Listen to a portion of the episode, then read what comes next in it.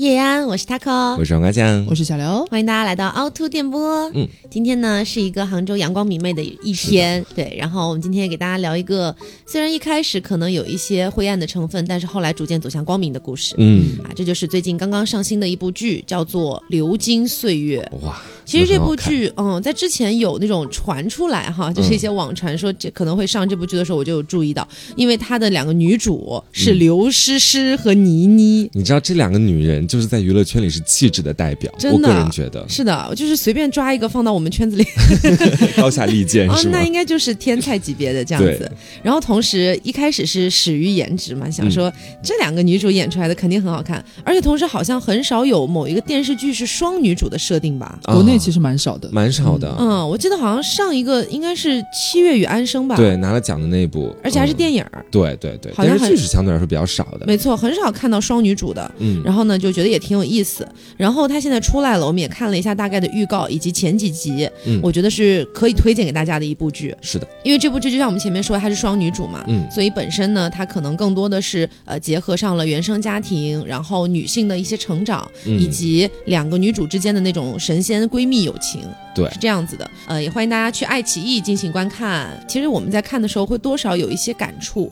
然后，呃，包括未来的走向，可能也能大致猜测一些，因为它本身剪了比较长的一些预告片之类的。嗯，那我觉得可能是，也许能够治愈到一些人的一部剧。嗯，那先来跟大家讲这部剧大概讲的是个什么内容啊？简单的讲一下，说到底呢，就是刘诗诗她饰演的在剧中的女主角叫做蒋南孙。嗯，啊，这个蒋南孙呢是一个家庭情况非常好的女生。嗯，在家里面基本上所有的家人都希望她走入上流社会，所以从小给她学各种各样我们现在的什么琴棋书画呀，都给她安排。小提琴啊。哎。对对对，就这些，就希望他有朝一日能够就是啊走入上流社会。说到底就就这么个期待。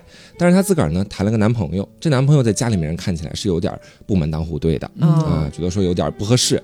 但是他自个儿就是要追寻自己的爱情啊，追寻自己人生当中想要追寻的东西啊，和家里面的矛盾就越来越多，越来越大。嗯，所以说其实蒋南孙给人的感觉会更偏向于他稍微有点温柔，嗯，有点单纯。是。然后因为家庭从小给他灌输的一些东西，他稍微有一点不谙世事。嗯。但是在这样的情况下，他其实很有个性。就像刚才讲的，他会去反抗家里面给他的一些安排。是。所以有的时候面对家里面可能会偶尔出现一些暴躁情绪。对你说的这暴躁情绪的话，其实有我印象非常深刻的一幕。嗯。啊，说的就是当时呢，这个蒋南孙的爸爸请了个国际知名的小提琴老师。嗯。啊，教他这方面的才艺。他当时就对此呢表示是说，我不想走入这种上流社会的圈子，嗯，所以呢，你单纯教我小提琴可以，因为他爸爸跟他说，这小提琴老师不仅可以教你小提琴，还可以提携你走进各种沙龙啊，什么东西的，帮助你走进上流社会。他说你教我小提琴可以，上流社会就不用了。然后父女之间开始争吵。令我没想到的是哈，前面我一直都觉得他是一个很很善良，就是很单纯，或者说很文静的柔柔的一个，起码在家里，比方说爸爸妈妈面前会做一个乖乖女啊这种。结果没有想到他端起一壶热茶，教了他价值二十万的小提琴。是，嗯，还把自己的爸爸给自己买的所有名牌的衣服啊都还过去了，然后也剪了自己的头发，嗯，就看出来他是一个叛逆的角色，嗯。啊，然后再说第二个女主角，第二个女主角就是我们所说到的这个倪妮饰演的朱锁锁，她就是相对来说比较复杂的一个家庭了，是。啊，她没有跟她的爸爸妈妈生活在一起，她是跟她的舅舅生活在一起的，嗯，她的舅舅呢跟另外一个她自己都不认识的素不相识的女人结了婚，那个女人带来了一个男生，所以说他们是四口之家，对，就算是她表哥，但是这个男生跟锁锁其实。根本就没有血缘关系。对，正是因为没有这个血缘关系，那个表哥有点喜欢上锁锁了，嗯，而且对她是一片痴情啊，因为他们每天就同在一个屋檐下嘛。朱锁锁其实蛮受苦恼的，你想想每天。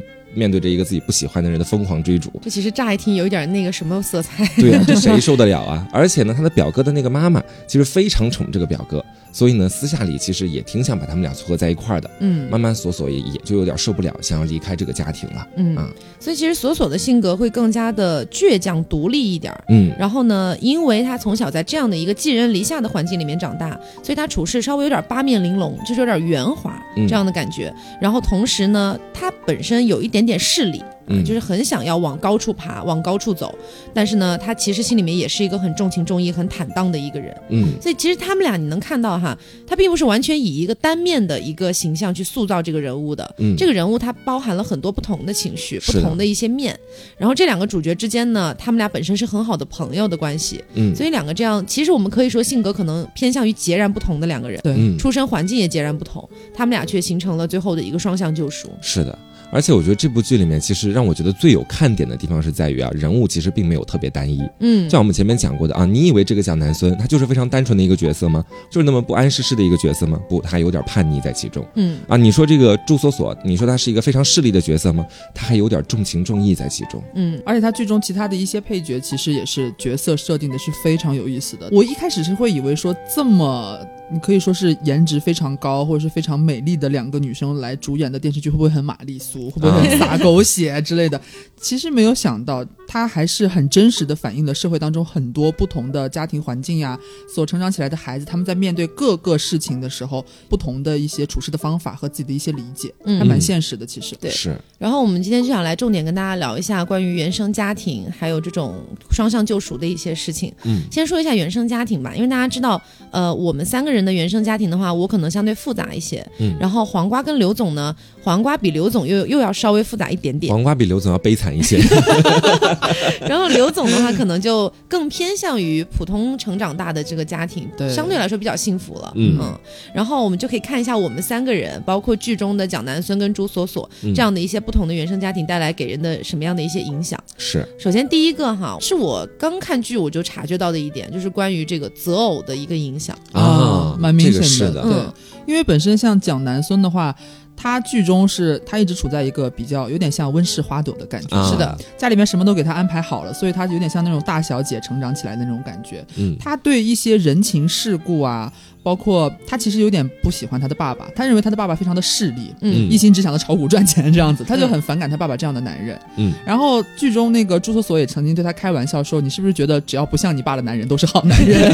所以他在面对他现有的这个男朋友的时候，他是非常满意的。而在我们看来，我们会觉得好像他这个男朋友，我目前看到这个剧集的理解啊，我会觉得她男朋友好像有一点也是很会察言观色的，也是目标非常的明确的，为了达成一个目的，他可以为之付出很。很多很多的手段去达成它，嗯，但是呢。作为这个女主蒋南孙，她没有觉得有什么问题，甚至她对这些东西是完全不了解的，嗯，所以她就觉得，呃，我这个男朋友好像是让我非常非常的有安全感，他可以为我考虑到方方面面，包括他考博士啊什么的事情，会给他出谋划策，嗯，她就觉得说，好像只要男人不像我爸那样，那么他就都不错，这种感觉你知道吗？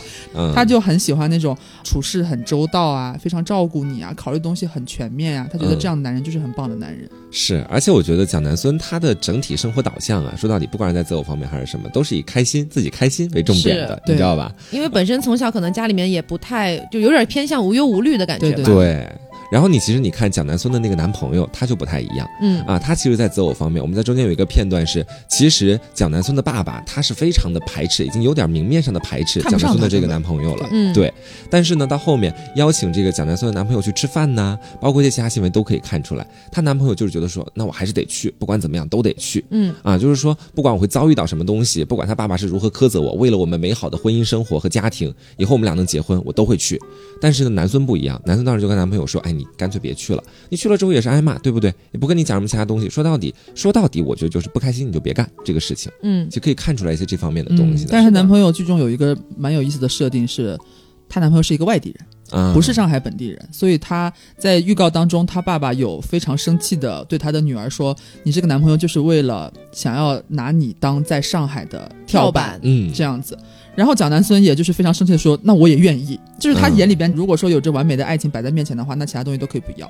嗯，好像我对爱情观，爱情至上主义了，是也稍微有一点这个意思。嗯，那你现在再反观另一位女主朱锁锁的话，她其实就蛮复杂的，因为我们刚刚有提到她的原生家庭本来就比较残破。其实说实话，嗯，她最渴望的就是有一个家。因为他一直过着寄人篱下的生活，妈妈从小抛弃了他，然后他爹哎又根本管不着他这样子，他就很希望呢能有个好的物质。他其实是觉得物质是摆在比较靠前的位置的，嗯，他希望能过上好的生活，能够离开他这个寄人篱下的家庭，然后过上自己的属于自己的一个幸福生活，有一个属于自己的家。所以呢，他会为之像前面几集剧里边有讲到说，他会去毛遂自荐到一个非常大的公司里边，想要在里边求一份工作，然后想要说跟人家谈个恋爱，嗯。然后呃，把人家当跳板。对对对对对，至于被不被骗吧，这是后面的事情了哈。反正就是从这个举动，你可以看出他其实是对于择偶方面，他也是有一个比较明确的目的的。嗯，不说说是我们不说他是好钱或者怎么样的吧，只能说是说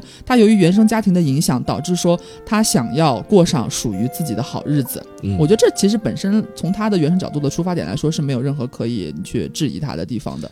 对，而且其实你看啊，像他们俩的爱情观有截然不同的差别在哪里？朱锁锁他其实说到底，他是想要一个坚定的物质陪伴在他身边的，对，这个靠不住。对，这个东西是别人夺不走的，他觉得是。而单纯的你如果说我靠爱情，我跟他的爱情跟一个男人在一起，他会觉得有点靠不住，因为他从小的家庭就是可能没有跟爸爸妈妈生活在一起，处于一个我们说打引号的被抛弃状态。是的，他很害怕这种抛弃感。嗯。但是你再反观南孙，南孙他其实是一个从小啊爸妈都在自己身旁，家庭相对来说很完整的啊，在这样的一个环境里面。生活的女孩子，她可以去很勇敢的追逐爱情这两个字。嗯，所以其实从原生家庭的角度来分析的话，就是蒋南孙因为从小得到过金钱，嗯，然后是被金钱养着长大的，对，所以他并不会觉得金钱有一天会抛弃自己，是，所以他可以去放心大胆的追逐自己更想要的爱情。嗯，他的环境很稳定。是的，但是你像另一个朱锁锁，她并不是在一个稳定家庭长大的，她会觉得。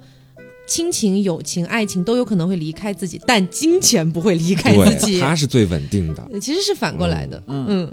然后，其实我觉得原生家庭对择偶的影响，在我身上体现的也挺明显的。怎么说？因为我家里面也比较破碎嘛，就你们也知道。然后之前也跟大家讲过，就这里就不再赘述一下了哈。反正就是大家理解为比较破碎就完事儿了。然后呢，我会觉得就是爱情确实没那么牢靠。嗯啊，没那么牢靠，就是好像觉得，嗯，你跟一个人在一起一段时间，或者在一起几年之后，好像他终有一天可能会离开你，就这种感觉。所以我在谈每一段恋爱的时候，都是一个很双面的人。就我一方面会希望说啊，我们要一辈子在一起啊，好想跟你就是在一起，然后孩子叫什么名字啊之类的，这些都会想。很远，是的，想得很远。但是其实我心里面还会有另外一个声音说，其实你们在一起不了那么久啊，就是这种感觉。你很矛盾，其实在很矛盾，就是在爱情、婚姻这一块特别矛盾。嗯，这是我近两年自己剖析出来的一个点。是，我觉得是跟我原生家庭有很大关系的。其实我觉得，如果说我的话跟你很相同，在这方面，妹妹，姐姐，太可怜了，我们就是两个可怜人儿。对，因为大家听过节目很长一段时间的听众都知道，我很少谈三个月以上的恋爱。是的，其实我觉得说这个一方面是我个人的原因，另外一方面你不得不说原生家庭是有这个东西在其中的。嗯，因为我爸妈小时候很爱吵架，而且是毫不避讳我的去吵架，嗯，甚至吵到后来我都有点习惯了。而且他们吵架是那种锣鼓喧天的吵，你知道 什么叫锣鼓喧天的吵？就是要把七大姑八大姨都叫到家里面来。不用不用不用不用那么夸张。他们是把七大姑八大姨都叫到家里面来，给他们吵架的事情评评理，看看到底谁做的对，谁做的错。然后错的那一方要向对的那一方就是道歉啊，或者干嘛的。太夸张了吧？对，你就是一开始的时候，其实我很害怕。后来我对他们吵架还有点期待，因为很久没有见过的亲戚都可以通过他们的一次吵架 再一次见面，不用等。到过年是吧？对，而且还可以向他们展示我们家最近有什么新的变化。你知道我小时候其实我真的什么都不懂，但是我到后面发现这些事情固然在当时可能慢慢是期待的那种情绪，嗯，但他对自己的心情会造成一定的影响的。是的，对我造成的直面的很直接的一个影响就是我非常的非常的畏惧任何亲密关系里面的吵架或者说是矛盾。但是你知道，有很多时候两个人在一块儿，不可避免的就是要发生这些东西，对，会有摩擦，会有矛盾，这也就导致是说，我很害怕是会陷入我的爱情像我的爸妈那样子，就一辈子都在吵架当中度过，来回吵，今天你的错你吵，明天我的错我吵，诸如此类的。所以我慢慢就会发现，我在爱情里面为什么会那么短呢？原因已经找到了。哦，一旦吵架你就开始害怕了。对，我就开始害怕，我就要放弃，我会马上选择放弃，因为我很害怕走入我爸妈的那种相处模式，那对他们彼此来说太煎熬了。这一点的话，其实我觉得我的爸妈可能做的要好一点。嗯，他们从来不在我面前吵架啊，所以我并不畏惧吵架。然后每一次吵架，我都觉得要跟大家讲道理，就是要讲把这件事情讲明白，不能让这件事情就是这样就这样过去了。对，就把我安排明白了。是，而且就是你有的时候也很畏惧暴力方面的东西，因为我我爸跟我妈吵架有时候会动点手的，会动点小手，但是我爸从来不是主动的那个人啊，没有到家暴那种层面啊，没有那么夸张的。就是我妈她有时候说的气急了，开始耍赖皮，喜欢挠我爸两下子，你知道。然后我爸呢，就为了不想让他挠他，就是会推他一下，说轻轻推一下。但我妈有时候一个没站稳，可能跌到了地上啊，就发生过一次这种情形。我当时我我原本是一直在哭的，后来我就扑到我爸那边去，我说你走，你滚。我就跟他这么去说。那你多大的时候？大概是在初中的时候。天，嗯，我就说你赶快走。反正当时那些很细节的吵架记忆我都不记得，印象最深刻的就是那一次。然后我爸后来也有私下跟我讲说，他不是故意的，他不想去打我妈或者干嘛。他说爸爸妈妈始终是在一起的，只是在那个时候他心情有点过激。所以我那件事情也影响到你了。对，是会影响到我的。我也很害怕有一天我的一会打我。你不是很渴望吗？也没有啦，他过去会扑到你怀里，冲着他说：“你走，你滚。”我其实还好，我因为我爸妈其实从小，他们当然也会有摩擦。他们两个人刚结婚蛮短时间的时候。我曾经有意识到一件事情，就是好像在我还比较小的时候，年幼的那几年，爸爸好像是一个还不太懂事的爸爸。嗯，就是他男人嘛，好像感觉刚大家都说刚结了婚，好像还不知道家庭是什么概念，所以他有时候会也不能叫冷漠吧，就是很多事情他不上心。嗯，然后就导致有一些情况，我说简单一点，就好像比方说妈妈生病了，或者说哪里弄破了，可能会跟老公说，呃，要不要一起？老公痛痛，对，就是要 吹呼呼，嗯，然后要去医院，然后但是我印象很深刻，有一次就是。就早上，然后我妈已经是前一天晚上好像骑自行车摔了吧，还是怎么样的，然后有受一点伤。我妈是那种很能忍的人，你知道吗？就是如果不到怎么样，她一般不会跟别人讲说她哪里病痛或者她哪里不开心，她是很能忍的人。嗯，然后呢，她就其实那天晚上也没有跟任何人讲。到了白天，她有点早上有点忍不住，好像真的很痛了，然后她就叫我爸，然后我爸就睡懒觉，就是呃没事儿没事儿，反正就是我妈想去医院，但是我爸由于困倦，嗯，反正说没事，哎呀不弄个膏药吗还是怎么样的，然后就不起来。然后我妈就坐在我的房间就哭了，然后我就给醒了。我是从那一个瞬间，可能有一点点意识到，打引号的意识到，好像男人是不是靠不住。这也是我妈成为铁梯的原因。对，这这这这是我妈翻回头来，我跟她出柜之后，我妈很就是心里很有芥蒂的一点，她觉得是不是有一些小时候有一些事情影响到了我对男人的一些印象和认知。嗯，我一直安慰我妈说没有，但是说实话，我也跟我妈坦诚讲过，有一些事情不可避免，确实会给我留下印象，会在我年幼的时候，你们的某一些行为会告诉我一些事情，它可能不一定是对的，或者说当下可能只是你们的小小的矛盾的一个点，但是会影响到我。嗯，我就从可能那时候觉得说。我要像我妈妈一样要坚强，很多事情能忍的，哎，那咱们就忍下来。嗯啊，如果说真的不行的话，能自己解决的事情也就去自己解决，就尽量不要问别人这样子。所以这也是有时候经常我和他和后来在一起之后，比方说我搬家怎么样那个那个事情的时候，我可能不会跟他讲。嗯，就是我觉得好像也不是什么大事，也就过去也就算了。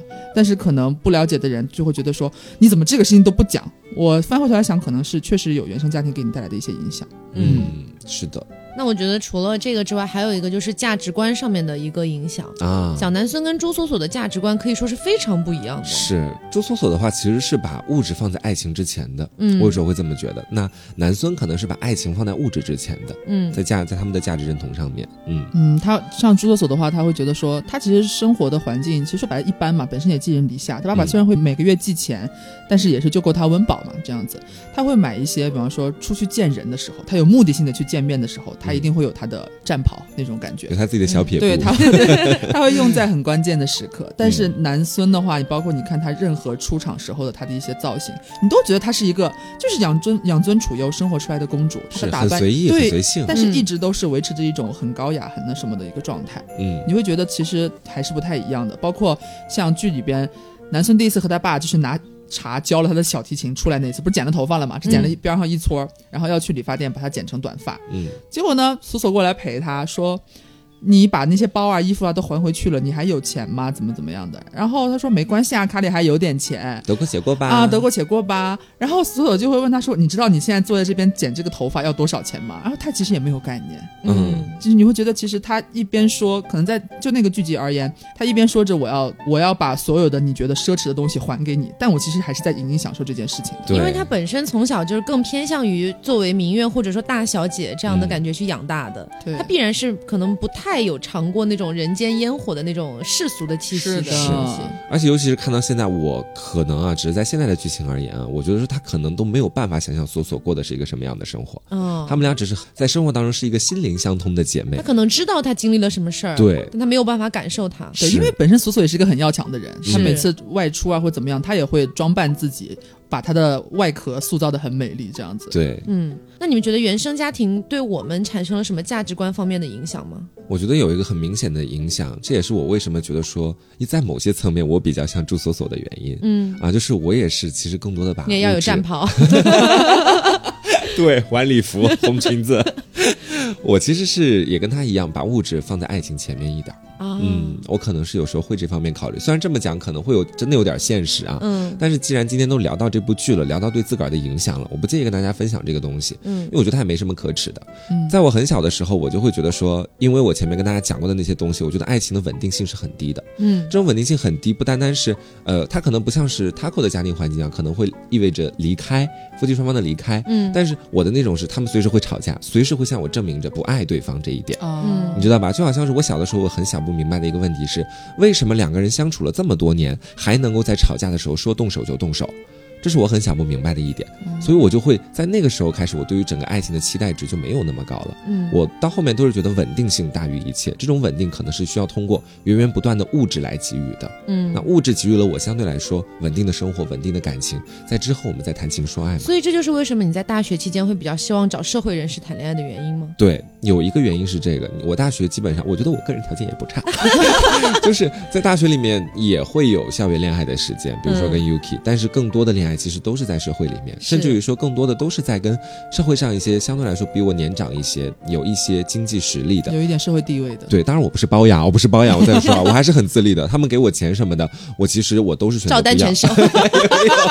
我从来不，我发誓，我从来没有跟他们提过我很缺钱，你给我打一点这件事情。嗯，因为我觉得这跟包养有本质的区别。是的啊，这个区别就在于说，我不问你要钱，我看中你的是什么？看中的是你稳定的这样的一个社会地位、稳定的经济条件，不会让我们俩就算谈到很久之后的感情，突然有一天。因为经济而崩盘，我不希望看到这一点发生。而且或许会感觉有一些，比方说，如果和社会人士啊，或者说他说的那种条件的人谈恋爱的话，他可能会觉得，那起码我们应该不会太因为生活琐事而进行很频繁的争吵。是的，所以面对这样的一种情况的话，我觉得黄瓜他出于这些的考量是完全可以被理解的了。嗯嗯，那说回我个人的价值观的影响的话，因为。前面最开始他会有讲嘛，我的原生家庭其实从整体上来说算是比较圆满的，是一个幸福小家，对，是一个幸福的小康家庭这样子。然后价值观的话，我会觉得说，好像我爸妈从小，因为他们两个的原生家庭又不一样，所以在我的成长过程当中，我会很自然的发现他们两个价值观上的一些冲突。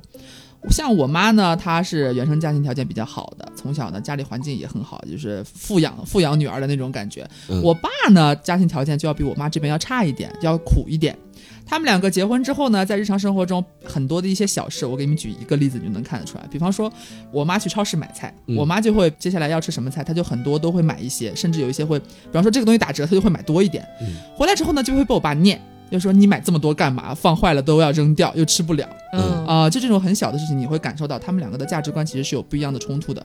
而且你也能够很明确的清楚，是因为他们原生家庭给他们塑造的那种成长环境不一样，所以他们在看待很多跟金钱相关的一些小问题的时候，会有自己不同的看法。但是好在他们两个本身就有碰撞和冲突了，所以到我这边我接受，我会觉得好像都能够融合一点。然后我就感觉继承了，有时候也会像我妈仓鼠一样囤很多东西，但是偶尔又会觉得有点双标。比方说看到他给我买了什么啊？啊，就是自己心里面又那时候又有点像爸爸，觉得说，哎，这个东西是不是没必要买这么多干嘛之类的，其实蛮矛盾的。但是他都会体现在我的身上。他的他的双标就是，哦，我可以买这么多，你还是少少买一点吧。什么东西啊，占太多位置了吧？家里的钱给我一个人花就好了。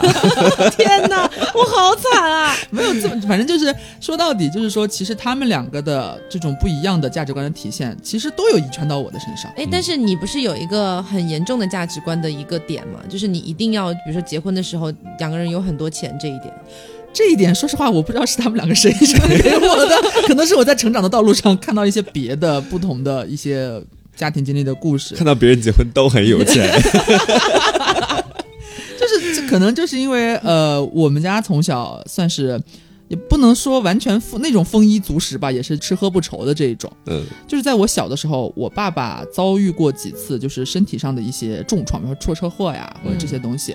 然后这些事情是到我后来我妈妈才跟我讲的。我从小到大一直以为我们家就是很棒的小康家庭，嗯，我想要什么也会给我。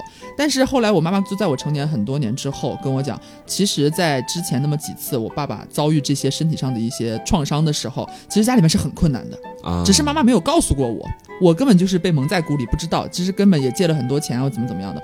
然后可能我就有一点意识说，其实物质上的一些保障还是非常有必要的。可能只是说我爸妈做的比较好，没有让我知道。导说啊，你现在很穷，告诉你现在很穷怎么样？他们还是希望我有一个比较好的生活，没有跟我讲而已。但是可能也是有影响到我的，嗯，因为希望就是在你的人生道路上，好像因为金钱而遇到的变故和因为金钱不足而受到的打击小一点，这样感觉会更好。嗯，然后我的价值观的话，我会觉得好像跟蒋南孙更像一点。嗯，就是因为虽然小时候家里面也穷过，但是后来就没怎么穷了，所以。嗯，虽然家里面也没有把没想把我培养成一个大名媛吧，进入什么上流社会，没有这么夸张。嗯嗯，但是至少给我的一个感觉是，家里面确实也是吃喝不愁的。嗯，就是我不太担心物质方面的一些问题，从来没有让我担心过这个问题。所以我的价值观会更像蒋南孙，也就是因为这一点，就是我会觉得很多事情开心就好。然后，嗯，我总是觉得好像我的背后有一个很很坚实的后盾那种感觉。嗯，就算哪天我自己破产了，或者我过不下去日子了，我回家还是还是有人能照顾我。后路的。对，会有这种感觉，所以我会觉得有后路。所以我真的想去做什么，就可能不会像有些人一样顾虑特别多。嗯，有些人会觉得，哎呀，我这样去做了，我会不会以后嗯没有办法成功啊，或者怎么怎么样？我就不会，我就会觉得没事儿，那想做就做。就条条大路通成功。哎，有时候真有这种莫名的自信，你知道吗？嗯，你们觉得原生家庭对你们的为人处事啊，包括对整个世界的一个格局的认识啊之类的，有没有什么不同的一些影响？我其实是有的，因为我前面说过我很像朱锁锁嘛。朱锁锁在这几集当中最感动我的，其实有两个画面，一个呢是他当时帮南孙去送一份文件，那个文件是要送给一个很有名的老总。像刘前面也说了，他到了那个老总的那个地方的时候，啊，里面出来一个看起来非常的有钱的男人，啊，包括也也好像是这个公司里面管事的人，他以为就是那个老总啊，但是到后面的剧情里说他是个假老总，这个大家到后面司机是吧？对对对，这个大家到后面都能看得到。但他当时是觉得说，哦，这个就是这个集团的老总，所以就跟他直接毛遂自荐。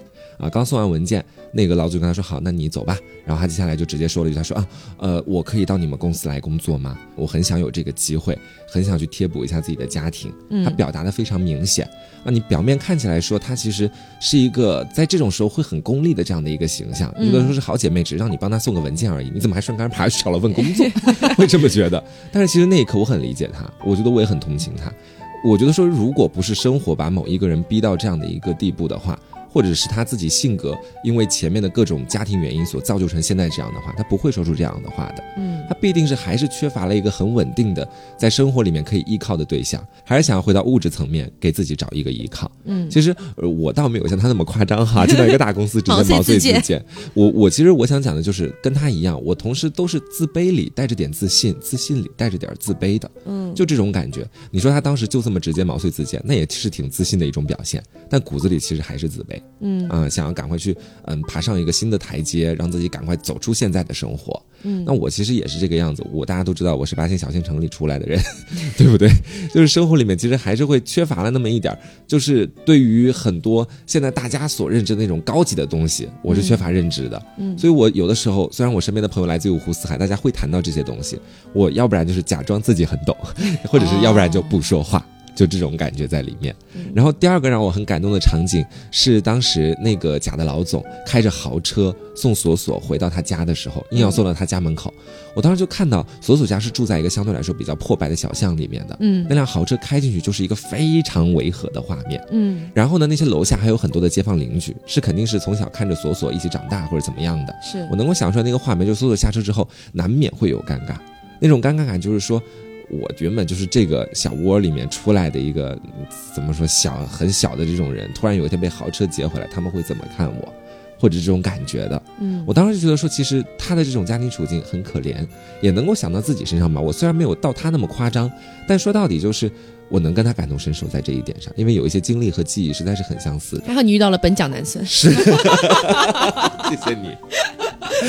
嗯，其实我我觉得我的为人处事也跟原生家庭有非常大的关系。嗯，呃，我跟蒋南孙，你觉得像吗？我觉得也不是很像。蒋南孙是那种很爱憎分明的人吗？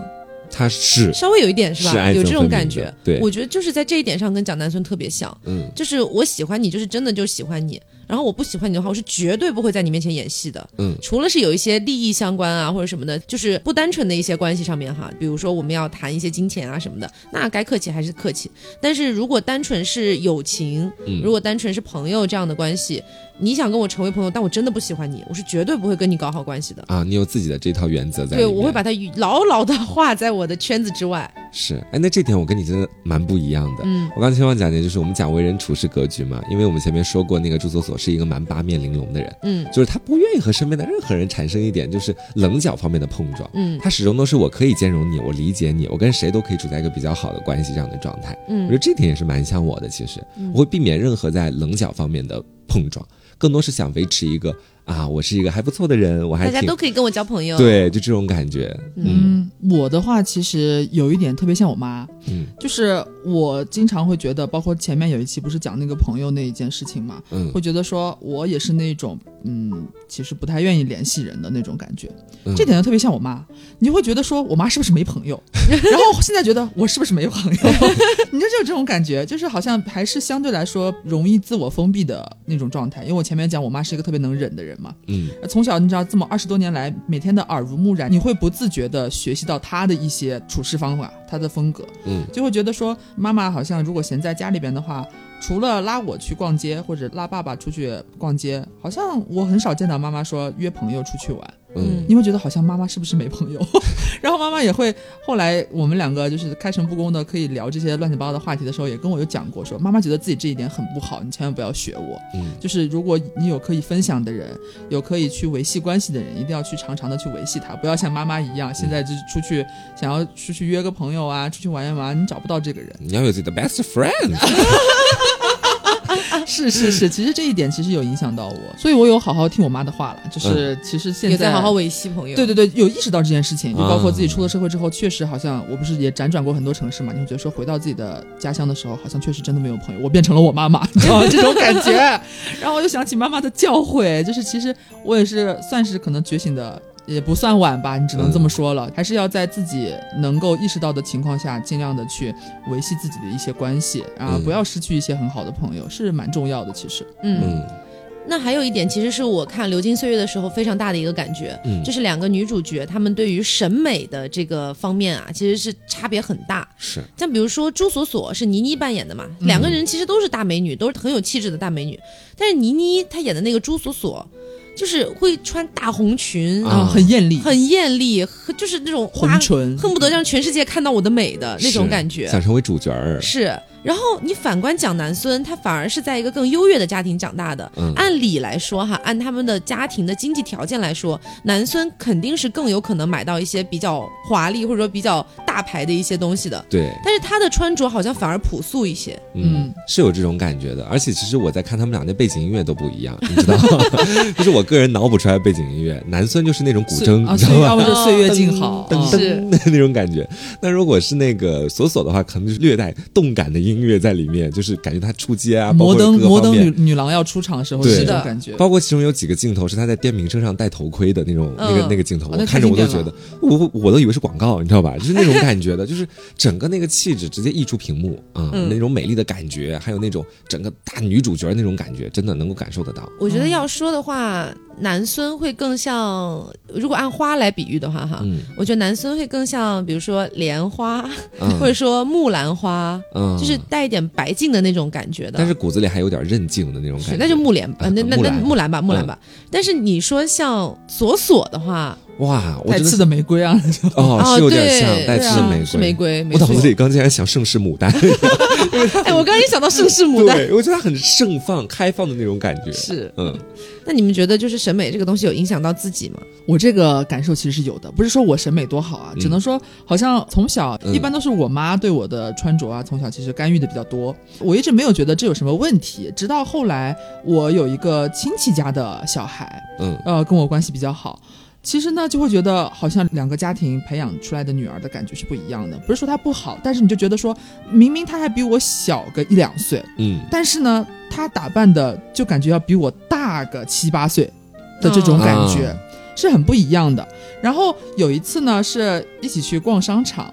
然后我妈妈就是那种很着急，你知道吗？觉得这么年轻的小姑娘为什么要打扮的有一些老气呢？明明就有更适合她的青春靓丽的穿上更漂亮的风格。但是当我们去推荐她的时候，甚至她的家人不在身边，她的本能是拒绝的。他会觉得说啊，不行哦，阿姨这个可能不适合我，不用了，真的谢谢。嗯。他会从自己的骨子里面觉得说那些东西是不适合我的，我穿上不好看。嗯，但实际上他穿是很漂亮的，我们有让他试一件，是真的很漂亮的。但是他看着镜中的自己，我其实不知道他心里面到底怎么想的，但是他的表情就是纠结。嗯，然后看自己好像哪哪都不对劲，最后还是拒绝了这件事情。你翻回来说他的原生家庭是什么样的呢？他的父母其实要比我的父母年纪要稍微长一些。他虽然年纪比我小，就是晚婚嘛，可能晚婚晚育了一点。然后你想这个审美吧，可能就。不像年轻一点的父母一样，可能稍微新潮一点，或者说比较青春洋溢一点。从小给他打扮，可能就是稍微有一点点保守，或者说长大了之后更加有一点点老气的这种感觉。我就觉得。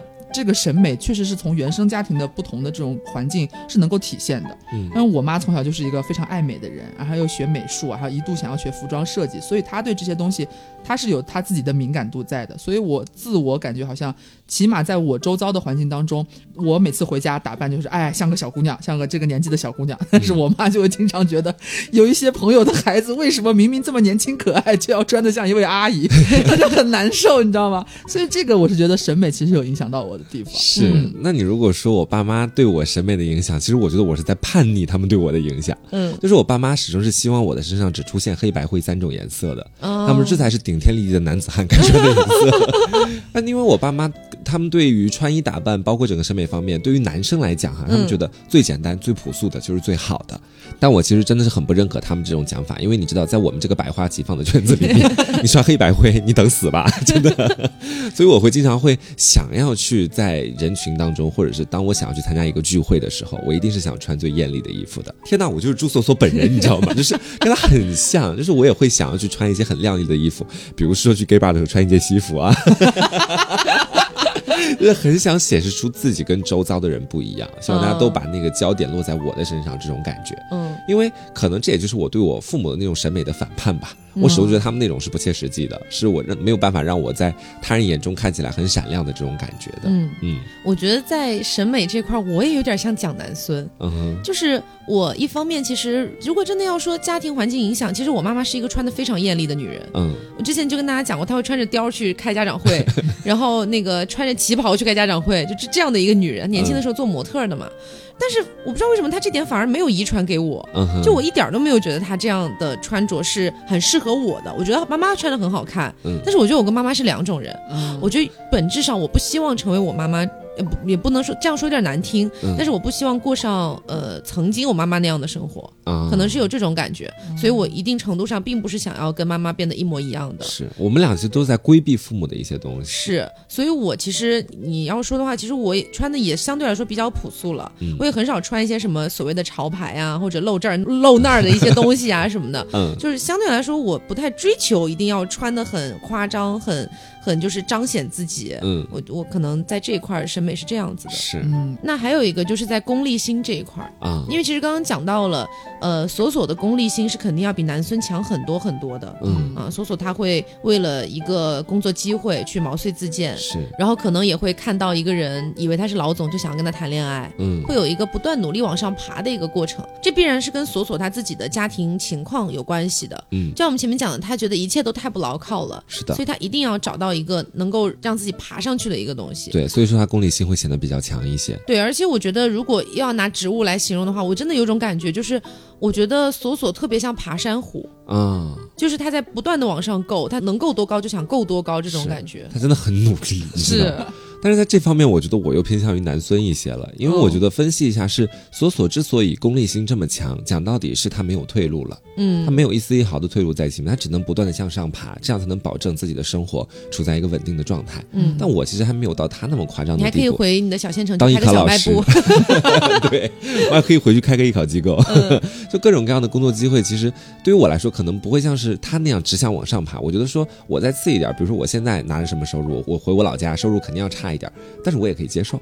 啊，至少也不失为一个好的退路吧，可以这么去说。哎，其实我也是这样，真的觉得我有时候觉得自己太没有功利心了。对，就是玩佛嘛。对，如果真的有的时候，比如说随便举例子啊，比如说一个月赚一千块钱，我觉得我也能活，那就吃的差一点嘛，不买东西嘛。一个月赚十万块钱，好像也也能活，那就存着吧。对，可能也不会有什么太大的区别，也就是用的东西可能稍微贵一点。对，但是就那种所谓的一定要往上爬，一定要一个月赚多少，一年赚多少的那种功利心，好像真的很弱很弱。嗯，没有。那么高的想法在其中。对，那这么相比你们俩的话，我可能就稍微强一点。我不知道这是谁带给我的影响。嗯嗯。但是我对功利心这一块的话，我会感觉说，一方面其实蛮像你们两个的，因为他有一百万才能结婚啊，就是一一边会觉得说，好像比方说收入在一个稍微低一点的程度啊，那我也可以过啊；收入高一点的话，那可以过得更好。但是我是那种，如果说一个月赚五千块钱的时候和一个月赚一万块钱的时候，当你真的赚过一个月一万的时候，你就不想再回到一个月赚五千的时候了。是，但是我其实觉得这应该是每个人其实多少都会有的这种思想吧。是，当你能赚更多的钱的时候，回去让你赚低很多的时候，你当然心里是不乐意的，会有点落差感。对，肯定这个落差感可能就会迫使我说，有没有什么办法能够让我维持在现在一个比较高的水平，甚至能够再好一点。嗯，我觉得这样是让我很安心的，觉得自己有实实在在在进步的一种体现吧，在物质上面。嗯，所以在这些方面，我不会说我为了能够赚多少钱而去做什么样出格的事情，或者是使怎样的手段和计划，但是内心是在期待或者说想要推进自己，是不是能够尝试往更好的程度去走的这样的一个状态。嗯，其实你是把它量化到了钱上面去了，一旦量化到钱上面去，我觉得大家都有点功利心。没有哎，我觉得量化到钱上去，我真的还是觉得就是，嗯，随缘，能挣多少是多少，能养活自己就好了。过两千的日子，过三千的日子无所谓，是真的无所谓。因为你像我前面讲的，我在审美上面也是，我觉得我穿的很朴素，我也没有一定要穿什么乱七八糟、花花里胡哨的东西，嗯，就也能接受。是每个人感觉这方面都不太一样，其实，嗯，所以其实大家就可以看到，像蒋南孙跟朱锁锁，其实说下来，其实真的有点像咱俩，是吧？就是以这样的一个家庭的成长环境造就的两个人的性格。然后他们俩以目前的剧集来说，这他们俩双向救赎的一个情况还暂时没有出现呢，嗯，还暂时没拍到那儿啊。但是我们对剧情做了一个了解啊，我们觉得未来是肯定会出现这样的剧情的。对，因为它预告里边其实我看到还蛮多好像激烈爆发的一些点的。对，两个人一起哭，什么我陪你啊之类的这样的东西，是在双向救赎到后面。我觉得大家的身上可能或多或少都会有一点朱锁锁或者蒋南孙的影子，可能不是百分之百，但至少有一点是像的。嗯嗯，我觉得所以说去看这样。一部剧，你说不定你就会发现，你身边其实存在着另一个你需要的朱锁锁或者蒋南孙。比如说，其实看这部剧之前，我从来没有意识到说，呃，黄瓜可能会更像锁锁，我可能会更像南孙，我从来没有意识过这件事情。然后，但是看了剧之后，我反而有一点这种感觉了。是，然后可能就会反映到，其实我跟黄瓜好像也是一种双向救赎的感觉。今天晚上回了家，瓜锁锁就会跟你说：“我陪你啊，瓜锁锁，我陪你啊，我陪你啊，一起发烂发臭啊。”好，这男生，这男，这男生接受着。对，就是就是会有这样的一种感觉。所以，呃，大家如果对自己的原生家庭不是很满意，我觉得其实没有人对自己的原生家庭是百分之百满意的吧？对，你说特别贫穷或者。物质条件特别不好的，那可能本身你就觉得对他不满意。但是那些物质条件特别好的，你以为他们就是完完全的特别完美的家庭吗？也不是，也不一定。嗯啊，说不定人家就是有钱人有有钱人家的烦恼。嗯，所以其实我始终觉得普通家庭啊，说不定就是最完美的家庭了。嗯，而且即便是所谓的最完美的家庭，它中间必然还是有一些摩擦碰撞的。对的。比如说，你看，我们觉得刘总的家已经相对来说非常的幸福美满了。对。但是依然可能给他造成了一些或多或少的影响。对，或多或少的影响。嗯。所以其实原生家庭这个东西啊。嗯，我们之前其实录过一期，就是那一期录的可以说是。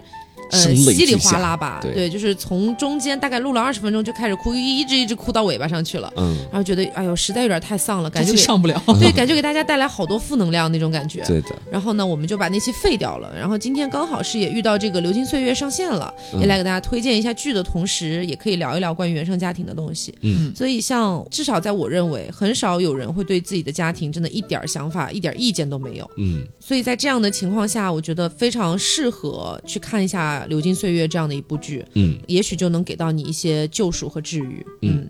那么，呃，也欢迎大家去爱奇艺进行观看啊。这个爱奇艺，对，是爱奇艺，是这个刘诗诗和倪妮所主演的《流金岁月》。是的，为此呢，我们还特别奉上了七十张。爱奇艺的月度会员卡，请你看《流金岁月》，请你看《流金岁月》。然后这个爱奇艺的会员卡，大家可以在微博参与抽奖。我们的微博叫做凹凸电波，嗯啊，可以在凹凸电波的微博去进行抽奖，转发加关注就可以了。我们一共送出七十张，所以中奖概率还是很大的。对，嗯，因为我们也没有那么、那么、那么多的转发量，所以我就说你们来这边别乱讲啊！他们那些几十万的转发，我们是没有的，所以这边中奖几率会高嘛？嗯，好的，那也希望大家能够喜欢我们推荐的《流金岁月》。然后也希望大家能够喜欢今天这期节目。那么我是 Taco，我是黄瓜酱，我是小刘，别着急，慢慢来，拜拜，拜拜。